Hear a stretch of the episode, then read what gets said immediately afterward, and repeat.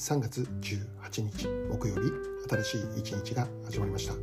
ドキャスト日々新しくの時間です。私はアメリカのニュージャージーとニューヨークでラブジョイピースチャーチという日本語協会の牧師をしている中島と申します。よろしくお願いいたします。この放送は聖書のメッセージを10分ほどにまとめて月曜日から金曜日まで毎朝6時に配信をしています。早速今日のメッセージですがまず今日の聖書の一節を紹介したいと思います。創世記2章7節。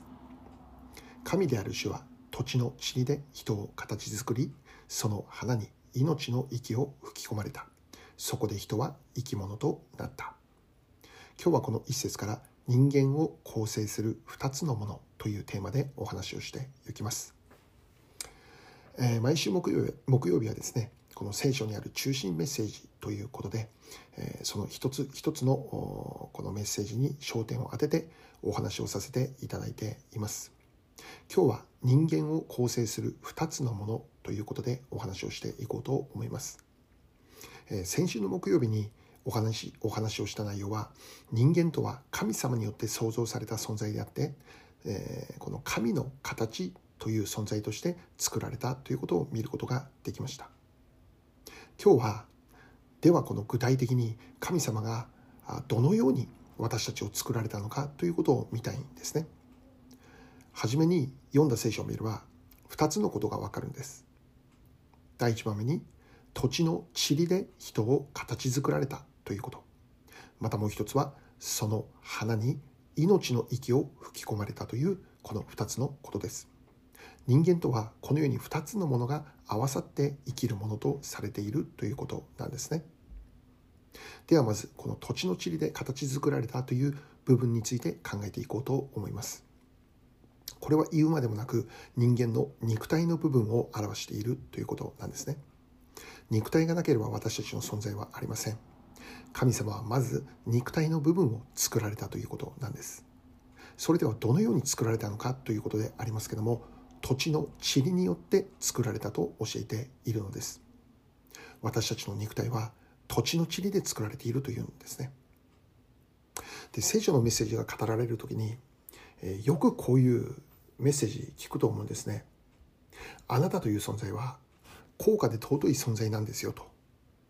神様にとって本当に愛するべきもう愛してやまないもう宝物のような大切な大切な存在なんだよということをですね。かしそのような存在である私たちが土地の塵によって形作られたということなんですね。なんか矛盾してるんではないかって思います。高価で尊い宝物のような存在であるということならば土地の塵じゃなくて例えばゴールドとかねシルバーとかねもうプラチナでもいいでしょうねそのようなもので作ってくれても、えー、良いんじゃなかったかなって、えー、そう思うわけなんですねしかしそうではなくて神様の選択は土地の塵で人間を形作られたと教えているんですね。実はここここから気づかされる重要なことがあってそれはへりくだりなんですね。すなわち私たちという存在は本来誇ることのでき,、できないような存在なんだよということを教えているんですね。ゴールドであったならば誇ることができるかもしれません。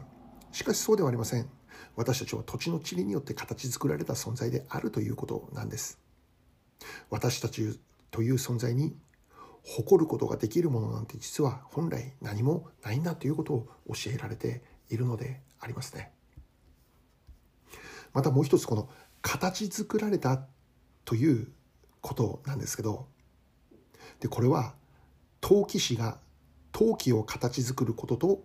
同じ意味で使われている言葉であるということなんですね。陶器師がいなければ陶器は存在をしていません。陶器の存在はそれを形作った陶器師の存在があってであるということなんです。陶器師が先にあって陶器の存在がある。陶器は自ら存在をすることはできないんです。同じように神様が先にあって私たちの存在があるということです。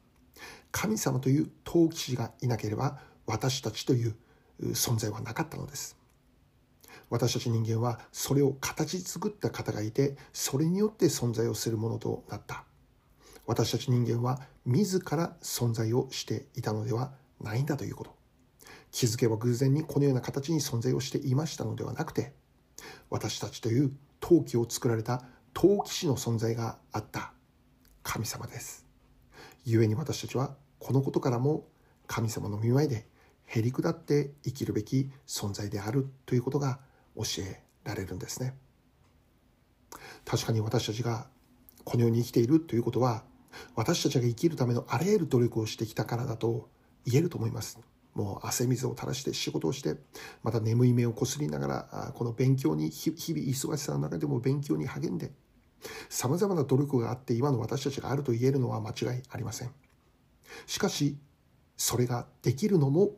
神様という陶器師の存在があってのことであるということなんです。そもそも神様によって生きることが許されなければ私たちは今日も生きるということはできないんですよね。明日も生きたいと願ったとしても神様が今日までということならばそれまでということですよね。陶器は陶器師の手の中にあるんです。私たちの人生は私たちを作られた神様の御手の中にあるのです。神様の見舞いでへりくだって生きることこそが本来私たち人間の正しい姿であるんだそう言えるわけなんですねまたさらに今日の聖書を見れば人間が構成されているもう一つの部分が記録されてありますそれは命の息がその鼻に吹き込まれたということなんです。命の息が吹き込まれることによって人は初めて生きる存在となったというふうに教えているんですね。命の息というのは霊とも訳すことができる言葉であります。人間には霊が与えられているというんです。肉体だけで生きることではなくて霊が与えられて初めて生きる存在となったんだということなんですね。すなわち人間という存在は肉体が満たされてそれだけで良いのではなくて霊の部分が満たされるということも必要であることを教えているのであります。他の聖書箇所にもこういうことが書かれてあるんです。人はパンだけで生きるのではなくて神の口から出る一つ一つの言葉によって生きる。人とはパンだけで生きることではない。すなわちパンを食べるとは、まあ、私たちの肉体の部分の満たしを教えているんです。土地の地理で作られたというこの肉体の部分の必要があるんです。肉体が健康で生きていくためにはこのパンというものが必要だということですよね。でこのパンをもう少し拡大をした言い方をすれば仕事であったりお金であったり学歴であったり地位であったり名誉であったり、まあ、その他もろもろを言うことができるんですけど人が生きていくためにはそれらのものがある程度必要なものであるということは間違っていないんですね。しかし同時にそれだけではないと教えてるんです。肉体が満たされていても霊が満たされていなければ人とは本当の意味で健康的に生きることができないということを教えているんです。霊の部分も満たされる必要があるということです。では最後に霊を満たすために何が必要なんでしょうね。もう一度覚えるべきは霊とは神様から与えられているものであるということです。すなわち神様との交わりなんです。もっと具体的に言えば神様の御言葉を聞いてそれに従って生きること。神様を礼拝しながら喜んで生きること。神様に向かって祈りの心を持って生きることなんです。人とは肉体だけの存在ではない。霊を持っている存在である。だからこそ肉体だけではなくて霊の部分も満たされていく必要があるということです。肉体も霊も両方とも満たされた時に私たちは初めて本当の意味で幸いだって言える。喜びだって思える。平安です。安心です。と告白することができる。そのような人生を生きることができるようになるのです。今日も皆様の一日が心も体も満たされて誠に幸いだってそう心から告白できる心から感謝だなってそう思えるそのような一日を過ごしていただきたい心から願っているのであります。最後にお祈りいたします。愛する天の父なる神様、今日も私たちの霊と肉体がそれぞれ満たされて健康な状態で生きていくことができるようにしてください。イエス・キリストの尊きお名前を通してお祈りいたします。アーメン。